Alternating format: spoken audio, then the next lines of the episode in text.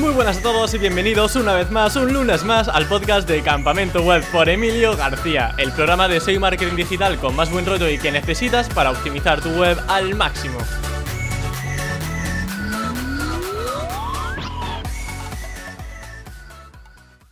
Hoy vuelve uno de mis mejores amigos de internet a Campamento Web. Se trata de Manuel Rodríguez, un SEO que lleva viviendo de sus webs desde hace muchísimo tiempo, desde que era súper joven, y afortunadamente a día de hoy también puede vivir de esas webs tan bien monetizadas y posicionadas. Durante la entrevista de hoy vamos a ahondar sobre cómo es el proceso de mantener una serie de nichos que ya funcionan bien para que obviamente no empiecen a bajar porque eso no le gustaría a nadie. Y también hablaremos por supuesto sobre sus estrategias SEO y cómo ha montado su propio equipo de nichos para que se pueda despreocupar de sus webs y que el equipo funcione por sí solo. Sinceramente, el caso de Manuel es un caso de éxito, además yo lo conozco, eh, como digo, desde hace muchos años y vamos a intentar indagar al detalle en todos esos aspectos SEO que involucra la creación de un nicho de AdSense. Antes de dar comienzo con la entrevista, como siempre, agradecer a los dos patrocinadores de hoy, a Ahrefs, la herramienta SEO todo en uno que más utilizo en mi día a día, y a Rayola Networks, mi hosting de confianza y del que tenéis un 20% de descuento en la descripción. Así que, dicho esto y sin más dilación, doy paso a Manuel Rodríguez. Muy buenas Manu, bienvenido al Campamento Web, ¿qué tal estás? ¿Qué tal, Emilio? Aquí estamos. Muchas gracias por invitarme. La gente habrá visto que, que, no son introducciones fáciles cuando estoy contigo. Y bueno, Manu, tu primera entrevista fue una de las que más éxito ha tenido en el programa y me atrevería a decir que eres de las personas que más me han pedido que, que vuelva a entrevistar. Y se nota pues aquí que no te conocen muy bien, la verdad, porque si no, opinarían de otra forma. Pero, pero bueno, Escúchame, debo decir que me sorprende mucho que, que sea de las entrevistas más populares del, del, del canal. A mí también, ¿eh? O sea, tú, mano, digo, pero la gente que dice. no esté pringado. No, pero yo pensaba que esto iba a ser un juego pues, muy de nombres, ¿sabes? De gente grande que ven aquí y son las que traen las visitas. Y, y nada, me hizo mucha ilusión que leer los comentarios de la gente y tal, que sepáis que yo leo los comentarios. Ahí está, no, no respondo, pero, pero, leo los Ahí comentarios. está, tú en tu sitio, entre las sombras. La verdad que a mí no me sorprende nada porque, sinceramente, eso que te llevo conociendo muchos años, sé que trabajas el SEO de una manera excepcional, que has conseguido cosas súper buenas con constancia, haciendo con un muy buen hacer profesional. Y bueno, pues eso, no me extraña la verdad que la gente quiera tenerte aquí de nuevo, así que para mí de verdad que es un placer que hoy estés de nuevo con nosotros. Muchas gracias. Eh, a mí me genera, a modo de curiosidad, yendo un poco por, por esa primera impresión que puedas causar, ¿no? Un chico tan joven como decía, sí. que genera ingresos pasivos. Eh, ¿Cómo eh, te repercute eso en tu, en tu vida? O sea, ¿qué supone en tu vida tener ingresos pasivos y más siendo tan joven? Porque creo que tienes 24 años, ¿no? Como yo, tenemos sí, la misma sí, edad. Tenemos la misma edad, sí. Pues la verdad es que es un... O sea, claro, con 24 años, recién acabas de terminar por lo que viene siendo la universidad, empiezas con el máster, tal. O sea, que no has vivido la vida laboral como tal, no has vivido lo que es entrar a una oficina a las 9 y salir a las 6 de la tarde. Así que en ese sentido, pues tampoco, yo tampoco puedo comparar, ¿no? Pero, pero vamos, sin duda alguna, eh, los ingresos pasivos es, una posición privilegiada para cualquiera.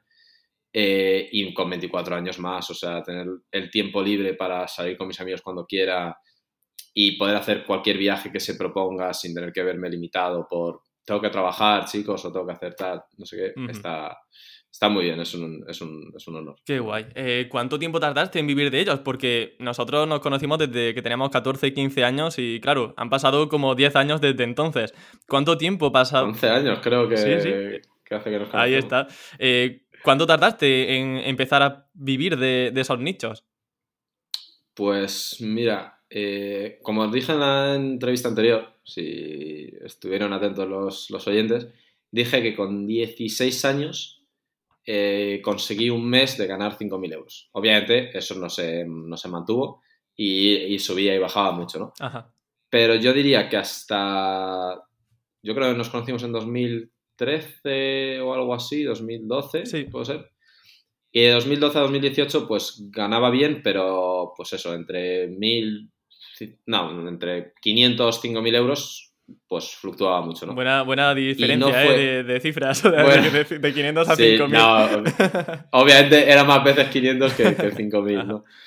Y en, en, 2018, que fue cuando yo me fui a Canadá, eh, ahí fue cuando de verdad encontré un nicho determinado que funcionaba. Y dije, voy a ir a saco con esto y desde es, ya te digo, diciembre de 2018 o así, pues llevo, llevo siendo completamente independiente a nivel de, mis padres, eh, a nivel de pues todo, de viajes, de ropa.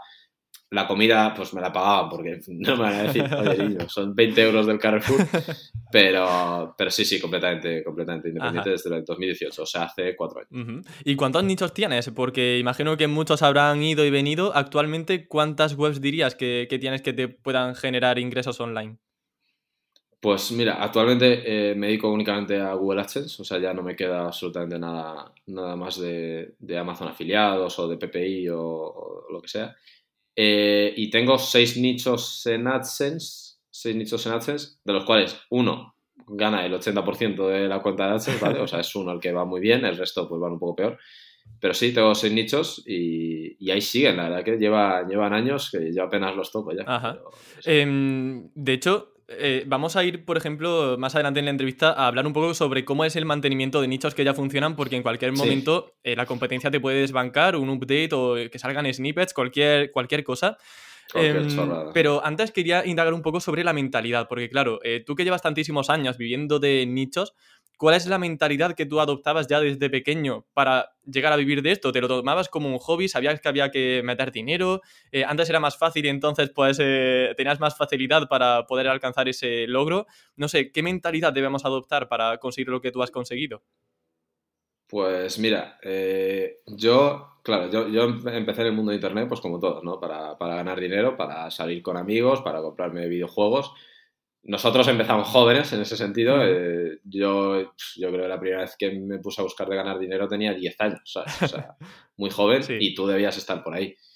Em, y entonces pues vas probando cosas, ¿no? Al principio me acuerdo pues empecé con el mundo de las PTCs, eh, luego había rellenar encuestas y te pagaban, descargar aplicaciones y te pagaban, tal.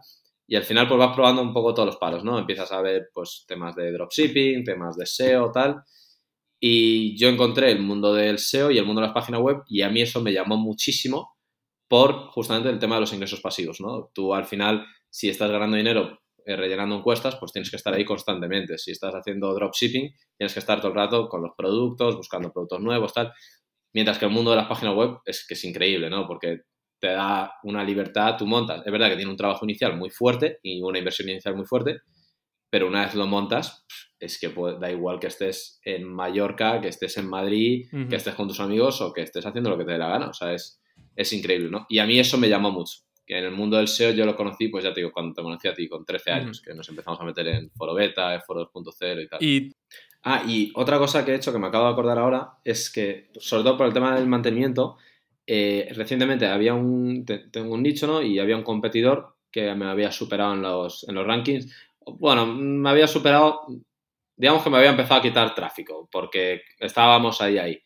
Y entonces lo que hice, en vez de decir, venga, ya compro 2.000 euros en enlaces y me gasto 1.000 euros en artículos, bueno, 1.000 euros en artículos son muchos, pero en vez de darle caña a la página web para superar la competencia, directamente dije, pues puedo comprar la competencia. Le escribo un mail al tipo y le digo, oye, estoy interesado, tal, te puedo pagar por 30. De hecho, esto es un post en, en, el blog de Bruno Ramos, el, experto en, AdSense, que tiene el grupo de AdSense Talks en Telegram, eh, salió, salió además a, las dos horas de mandarle la transferencia. Anda que se va a esperar, ¿eh, Bruno? no, no, él descorchó el champán y dijo, venga, tú vas a celebrar. De hecho, Bruno ve las entrevistas, así que si está viendo esta, pues un saludo para Bruno. Un saludo para Bruno. Y que yo le sigo, ¿eh? le tengo ahí en el Telegram espiando. Y, Muy bien.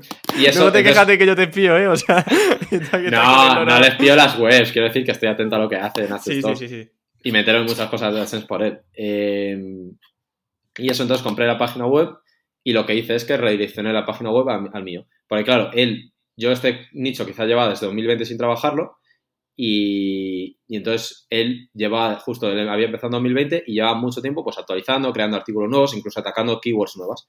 Todo lo que hice es que compré su nicho y lo redireccioné al mío y así suplo tanto el tema de los enlaces como el tema de los keywords nuevas, como el tema del contenido, tal.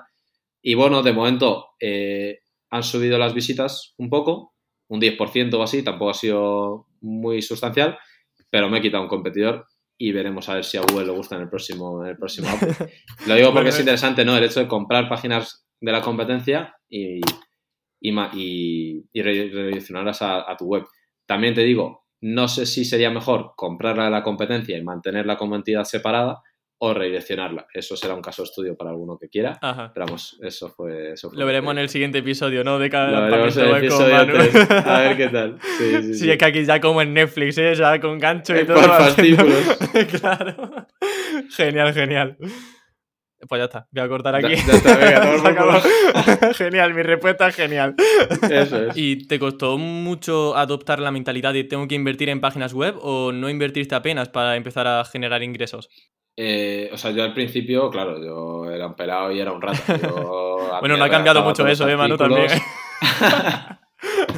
no, hombre, no. yo me redactaba todos los artículos yo, me hacía los diseños. Bueno, algún artículo te contraté a ti, es verdad. Sí, ¿ves? Yo, era, yo sí que estaba pelado, Manu. yo sí que- Pero intentaba, pues eso, minimizar gastos a tope, ¿no? Eh, entonces, es lo que te decía, ¿no? A mí me iba la mentalidad. El tema de los ingresos pasivos a mí me llama un montón. Entonces, yo dije, a es- esto sé que. Yo sé que quiero tener este tipo de vida y voy a trabajar lo que haga falta. Al principio, pues claro, no tenía mucho dinero, lo hacía todo yo. Y obviamente llega un punto en el cual empiezas a ganar cierta cantidad de dinero y puedes delegar todo en, en la gente. Y en ese punto ya es que es ingre- no hay 100% de ingresos pasivos porque hay un mantenimiento y pues quizá tienes que actualizar un plugin o corregir un fallo o migrar una web de servidor. Pero es ingresos pasivos 99%, o sea, es, está muy bien. Eh, imagino que muchos de tus nichos, al empezar desde tan joven, habrán acumulado muchos años de antigüedad, como decíamos, pues eh, ya te digo, desde los 12, 13, 14 años que llevamos Sí. haciendo SEO. ¿Sientes que la antigüedad es un factor importante para el posicionamiento? Porque mucha gente dice que si una URL lleva mucho tiempo posicionada es más difícil de superar. No sé si lo has vivido en tus propias carnes de webs que estaban primeras desde hace mucho y es muy difícil que te desbanquen, o el caso contrario, que tú quieres acceder a una primera posición y como es una web antigua, te resulta más complicado eh, superarla. ¿Ha pasado esto o no mucho? Pues yo en mi caso, con mis, con mis nichos, la verdad es que he notado todo lo contrario. O sea, yo pensaba, digo, bueno, bueno, para empezar, el nicho más antiguo que tengo, yo creo que tendrá 3, 4 años. Bueno, hay uno que tiene 6, pero porque lo compré eh, a medio plazo, pero eso, yo pensaba, digo, la antigüedad pues le ayudará mucho a posicionarse en Google tal, y a mantenerse, ¿no? Y todo lo contrario, o sea, yo no he notado que por tener antigüedad sea más fácil posicionar. Eh, honestamente, lo más importante es mantener la web actualizada, ser constante, pues metiendo links, metiendo artículos nuevos, tal, como hacen los grandes medios, ¿no? Que no paran, están todo el rato metiendo artículos, metiendo artículos y consiguiendo enlaces y consiguiendo enlaces, ¿no? Al final a Google lo que le importa es que la web no esté muerta. Yo creo que Google si ve una web muerta la acaba bajando, da igual que tengas antigüedad o no, y yo lo he notado, yo he notado que webs que las he dejado abandonadas han acabado bajando. Entonces yo diría que la antigüedad no, no ayuda, Ajá. la verdad. ¿Y cómo, O ayuda muy poco. Ajá. ¿Cómo mantienes tus nichos bien posicionados? Porque, mm, claro, como has dicho, eh, una vez ya tienes eh, ingresos y tienes un buen posicionamiento, el siguiente paso es eh, que no se caiga todo y no se vaya todo por la borda. Mm, ¿Qué acciones realizas para que ese mantenimiento sea fructífero y que de repente no bajes a cero ingresos en AdSense? Pues yo en ese sentido soy un poco cafre, la verdad, eh, en el sentido de que hasta que no llega una- un update y me bajan las posiciones, no trabajo la web, ¿vale?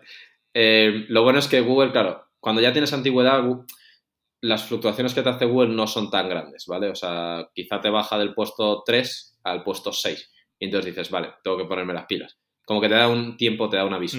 Entonces yo cuando veo un update que veo que alguna web que baja, pues le compro una campaña de links y le compro un paquete de artículos y tal. Pero la verdad es que yo no llevo un mantenimiento estricto. Eh, debería hacerlo porque es lo que funciona, pero, pero no lo llevo. Yo soy cafre. Yo en cuanto veo que va, empieza a bajar, me pongo a trabajar. ¿Ves? Por eso le gusta tanto a la gente, Manu, porque eres sincero, tío. O sea, si era un cafre, pues se dice y no pasa nada, hombre. Ay, po- pobre verdad, Manu, ¿qué la verdad, ya no vas a venir más, es que te meto mucha caña. Como hay tanta confianza ya. Pobrecillo. Ya, ya. Bueno, luego tema de curación de contenidos. Yo, a ver, ya sabes que te he espiado algunos nichos, yo realmente creo que te conozco. Qué cabrón. Conozco Qué- la mitad ya de tus webs. Cabrón. Qué absoluto cabrón. Y ya tío. di- dice, eso de, de- Yo subo nuevo contenido al blog. A ver, yo he visto nichos tuyos que el blog, la verdad, llevan ahí desde 2020 sin actualizarse. Entonces quiero saber en esos nichos qué haces. Desde 2020 hasta Vale, el día de hoy hecho- Tengo, al- tengo algo que anunciar. Soy un fraude, ¿vale? Soy un puto fraude. Soy un, un hipócrita. O sea, yo vengo aquí, hablo mi mierda, tío, y luego tengo. No, es lo que te he dicho. O sea, yo cuando hay una bajada en Google, digo, venga, toca ponerse las pilas. Y dices, si bueno, mejor no, mejor llega- me voy a poner a ver Netflix, que está la serie nueva. Y digo, Total, si si la gano 5.000 bajada- euros con la otra, que más me da perder 10.000 con esta. Pero si la bajada es tocha, pues ya ahí sí me pongo las pilas. Pero sí, hay algún proyecto que llevo de 2020 sin meter un artículo. Pero porque va bien, tío, va bien. Pues yo no digo que vaya tan bien, ¿eh? que yo te estoy superando ya en alguna keywords.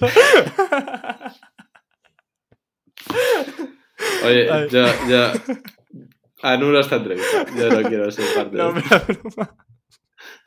Ay, que me estoy subiendo ya demasiado arriba. Va, No pasa, no pasa. no vamos aquí a hacer otra vez curación de contenido. Luego, luego me paso por Córdoba y le digo tres cosas. Madre mía. Madre mía, voy a tener que sacar la máquina de ataques de D2 para, para tirar alguna huevo. Y, Ay, Dios mío. igual que Oye, eso- esto no es contenido de valor para tus suscriptores, verdad- tío, por favor. O sea, ponte serio, tío. Iba a decir, igual que se ha caído la limpiadora, se va a caer tu página web. No sé dónde está. O sea, de verdad, te lo juro, ha bajado de arriba al garaje. Pues nada, ahí está. A lo mejor te está robando el coche y no sabe cómo. Uh, que se lo lleve. Eso- ya malcastos tú. Bueno, ok, vamos, vamos a centrarnos. Em, ¿Cómo curas contenido? O sea, por ejemplo, cuando ves que una URL baja, em, ¿trabajas el tema de ampliar con más información, añadir encabezados, eh, poner más imágenes? ¿O ves que cuando eso pasa, a veces baja? Porque eso me ha pasado en una- alguna ocasión que digo, bueno, voy a curar este contenido, voy a añadir más texto, y luego veo que sucede el caso contrario, que pasa de estar bien posicionado a estar peor posicionado. A mí, honestamente, no me ha ayudado casi nunca el tema de, de curar contenido, de añadir más texto, de añadir más encabezados, de atacar ot- otras keywords. A mí no. Yo no he notado los efectos. Es que entonces, en esos casos, ¿qué haces? Cuando una URL baja y, y ves que añadir más contenido no es suficiente, ¿cuál es el siguiente paso? Irte a otra web o a otro No, nicho, pero ¿no? yo, me refiero, yo me refiero a que añades, añades contenido a lo que es la web en general. Ajá, O sea, vale. lo que tienes que mantener es que Google siga viendo que tu web se actualiza, que tiene la información actualizada, que sigue recibiendo enlaces, que no se ha perdido, que no está en un cementerio, Ajá. ¿sabes? Y, y entonces con eso, al mantener como la reputación dentro de Google, pues la URL individual subirá. No, yo no me refiero a, a añadir enlaces únicamente y contenido únicamente a una URL. Yo me refiero a, a agregar al sitio en general. Mm, Vale.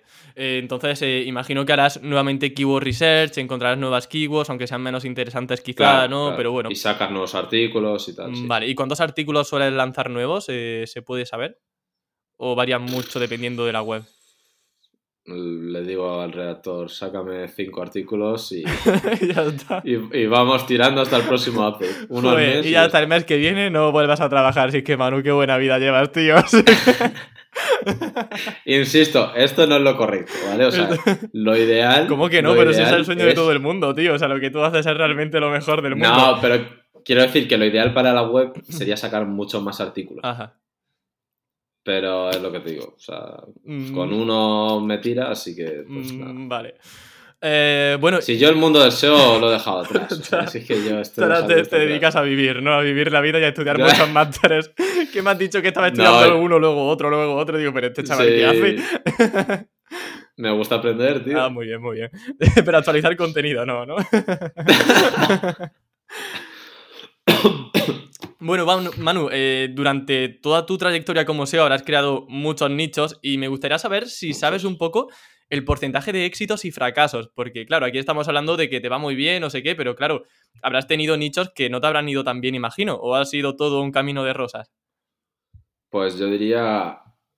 Yo diría que ha ido todo bastante bien, la verdad. Yo diría que 50-50. La mitad han salido bien en el sentido de que tú sacabas el artículo, o sea, el artículo de la web, sacabas los artículos, metías el paquete de enlaces y metías las reseñas y, y salía bien. Ajá. Porque, ya te digo, o sea, a mí esa estructura de iniciar páginas web me lleva funcionando desde hace años, ¿vale? Te sacas las keywords del sitio, sacas, yo que sé, 20 artículos que publicar, eh, lo dejas sentarse ahí, haces eh, imágenes destacadas personalizadas, ¿vale? O sea, para que, que tengas eh, imágenes únicas. Luego metes los enlaces manuales y metes reseñas. Esto durante los tres primeros meses. Ajá. Y eso, de verdad que a mí me ha funcionado, ya te digo, 50-50. O sea, el 50% de las webs han sido un éxito en el sentido de que rápidamente ha entrado en el top 20, top 10. Eh, lo que ya no ha sido tanto éxito, por ejemplo, ha sido pues medir mal la rentabilidad. O sea, yo he sacado muchos nichos que tenían 2.000 visitas diarias, pero claro, era una temática que te paga nada y menos. Entonces, pues claro, ahí sí que es un fracaso ganar 10, 20 euros al mes.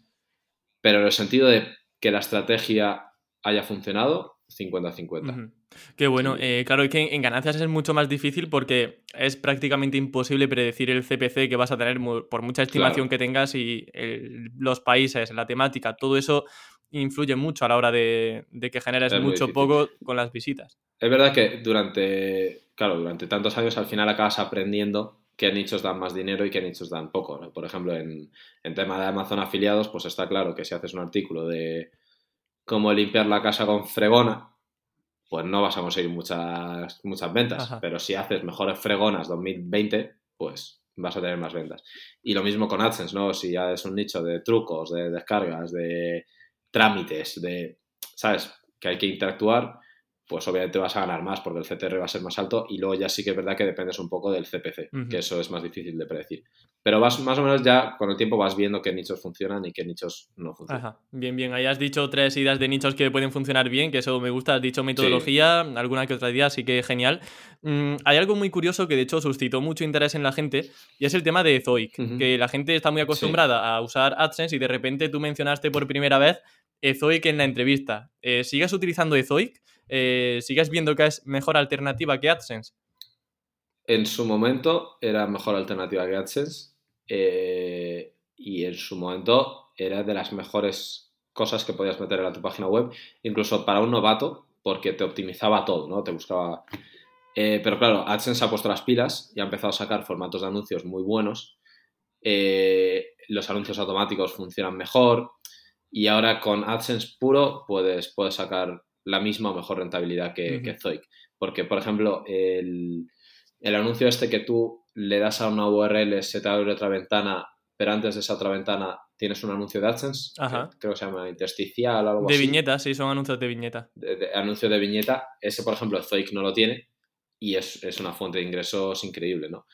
Eh, incluso ahora, por ejemplo, Google ha sacado uno de búsquedas, que es un poco como los enlaces de texto de antaño, y lo ha vuelto a sacar y eso Zoic no lo tiene. Entonces, Zoic es verdad que te optimiza todo y te mete en redes premium de, anunciantes.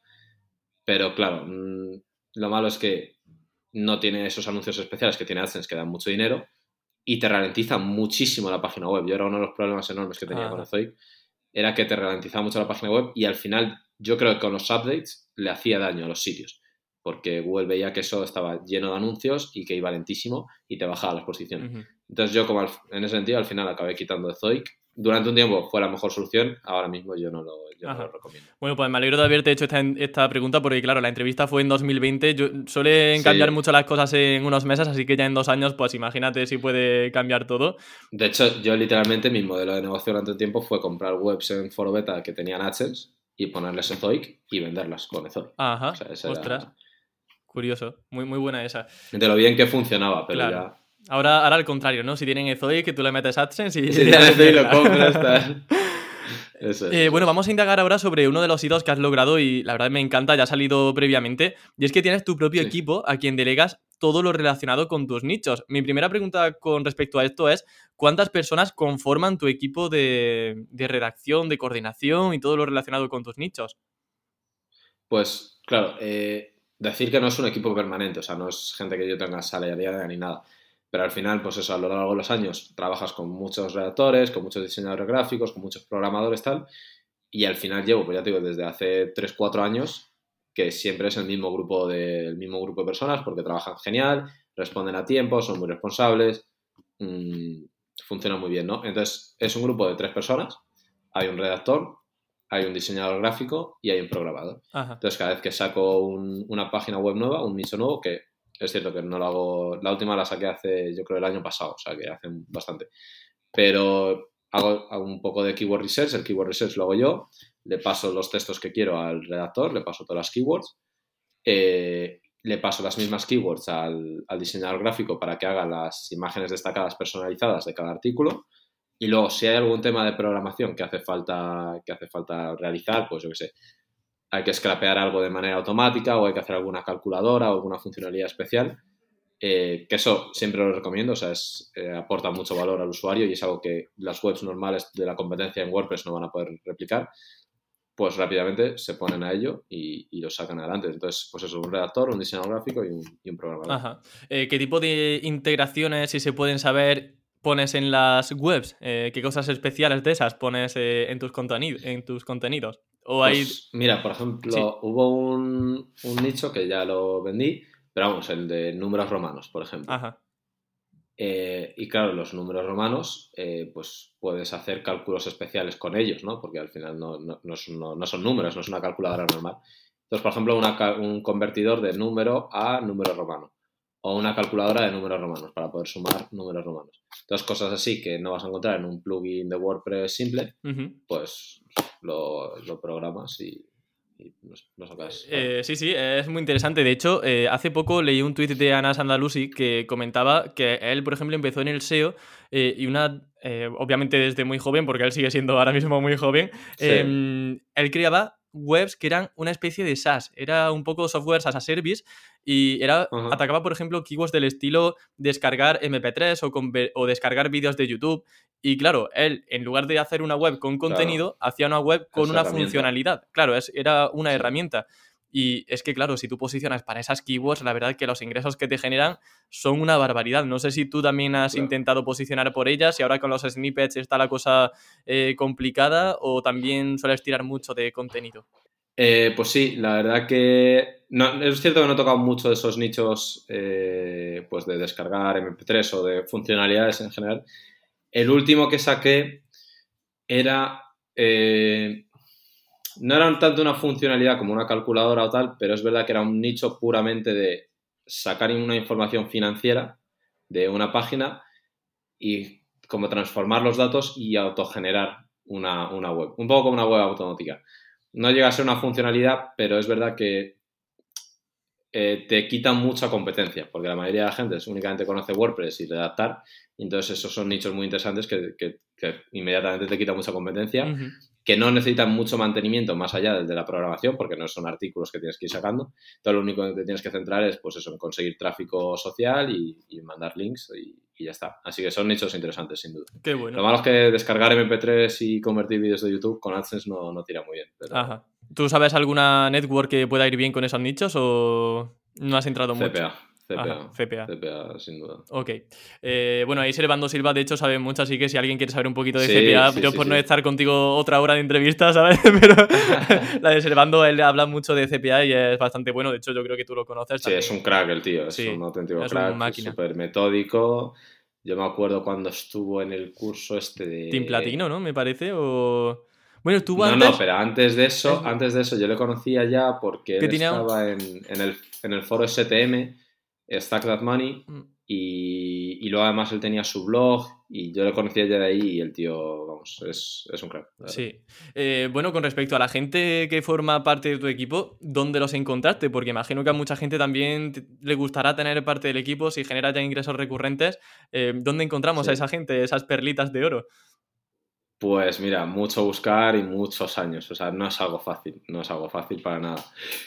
Eh, uno de ellos lo encontré por un grupo de redactores en Telegram, ¿vale? Pasé por 30 y bueno, yo he pasado por 3.000 redactores en Foro Beta y en Foro 20, incluido, incluyendo a ti, eh, pero este lo encontré en un grupo de Telegram de redactores, ¿vale? Me hablaron varios tal y este me gustaba cómo trabajaba. Es verdad que es un poco más caro de lo que suele ser habitual, pero de verdad, yo mientras sean constantes y hagan bien el trabajo y, y entiendan lo que les pido y sobre todo no tener que estar con la mosca atrás de la oreja de a ver si como le pago muy poco, quizá me está copiando los artículos, me los está traduciendo, me está copiando solo una parte, tal.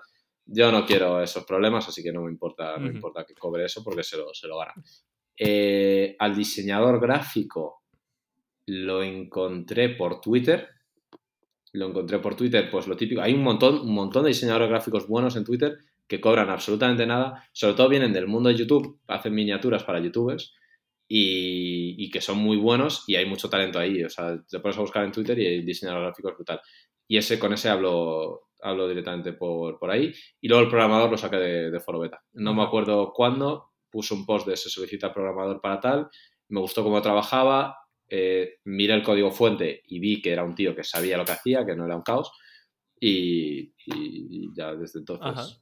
Y bueno, ya para ir cerrando la entrevista, Manu, eh, ¿hacia dónde crees que va el futuro del SEO? O si tú el día de mañana vuelves a crear otro nicho, vuelves a crear otra web, ¿cambiarías en algo la metodología que hacías años atrás con respecto a lo que harías a día de hoy? Eh, yo creo que el SEO va atendiendo cada vez más a las grandes empresas y a los grandes medios, ¿no? Em, es lo que te digo, para Google es muy importante que el medio demuestre que se mantiene al día, que está sacando artículos, que recibe tráfico social, que recibe links, que en el día a día sigue recibiendo cosas, que no es un sitio abandonado. Y creo que los, los SEOs individuales y los, nichos, los nicheros individuales no pueden competir con los presupuestos de las grandes empresas. Aparte de que muchas empresas cada vez se están pasando más al mundo digital y están dedicando mucho más presupuesto al mundo digital. Entonces, honestamente, yo veo un futuro oscuro para, los nicheros individuales.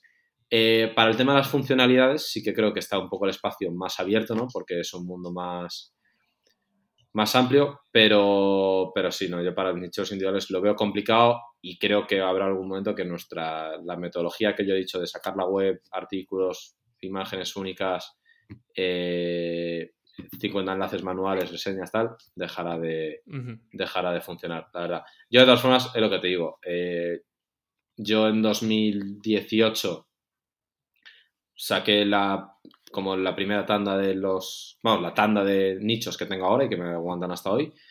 Eh, y desde entonces la verdad es que está bastante desinteresado por, por el SEO cada vez más. Eh, ya no me llama tanto y he estado transicionando más pues al tema de inversión en bolsa y tal. O sea que yo al SEO no me dedico actualmente y no me voy a dedicar.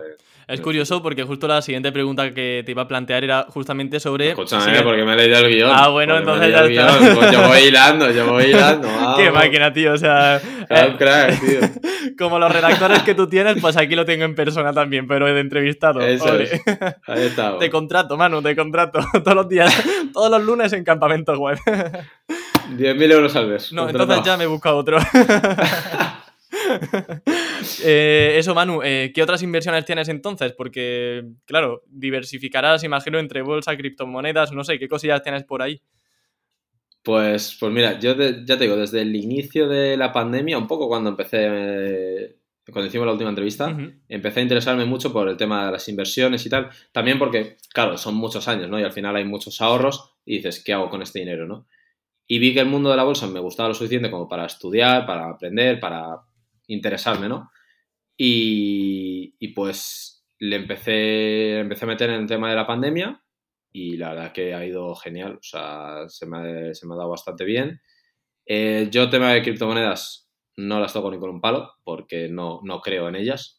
Creo en la tecnología que aporta, por ejemplo, blockchain y creo que va a tener aplicaciones útiles en el futuro, pero no creo que ninguna moneda vaya a recibir los beneficios de esa integración de la tecnología en la, sociedad. ¿no? Creo que al final cada corporación o cada gobierno acabará implementando su, versión de, blockchain y de moneda digital y todas las monedas que conocemos hoy en día mm, van a dejar de, tener valor. ¿no?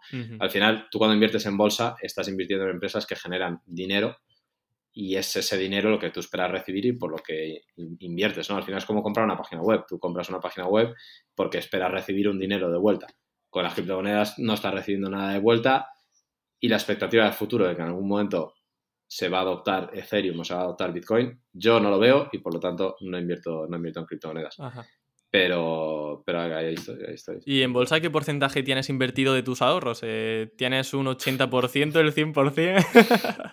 90%, 90%. Yo como le digo a todo el mundo que me quiere escuchar, a todos mis amigos y tal, sobre todo de nuestras edades, eh, todos los ahorros al SP500. Eh, Estados Unidos es, es, la potencia mundial.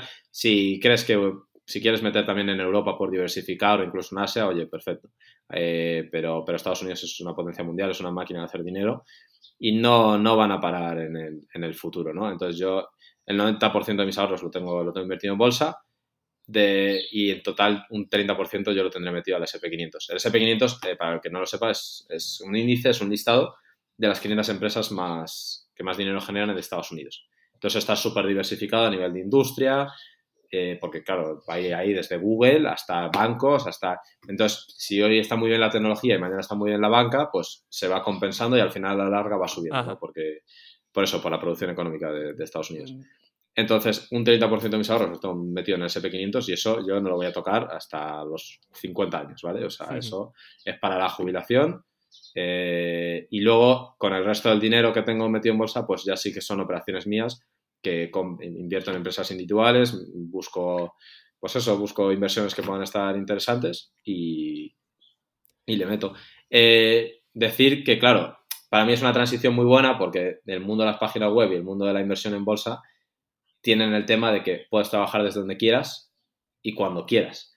Entonces, el tema de los ingresos pasivos, más o menos, sigue ahí y la libertad sigue ahí, que para mí es mi mayor, es lo que busco ahora mismo. Entonces, me funciona muy bien. Ahora. Y luego en acciones individuales, por ejemplo, puedes decir algunas empresas que tengas holding. Eh, no busco tanto en esas que estás todo el día comprando y vendiendo, porque realmente ahí sí que te tiene que apasionar un poco, digamos, el mundo para estar siempre pendiente. Pero gente que quiera holdear, que quiera meter el dinero y dejar que pasen los años, por ejemplo, con el SP500 que decías, em, ¿qué empresas individuales sueles tener tú en tu cartera, si se puede saber?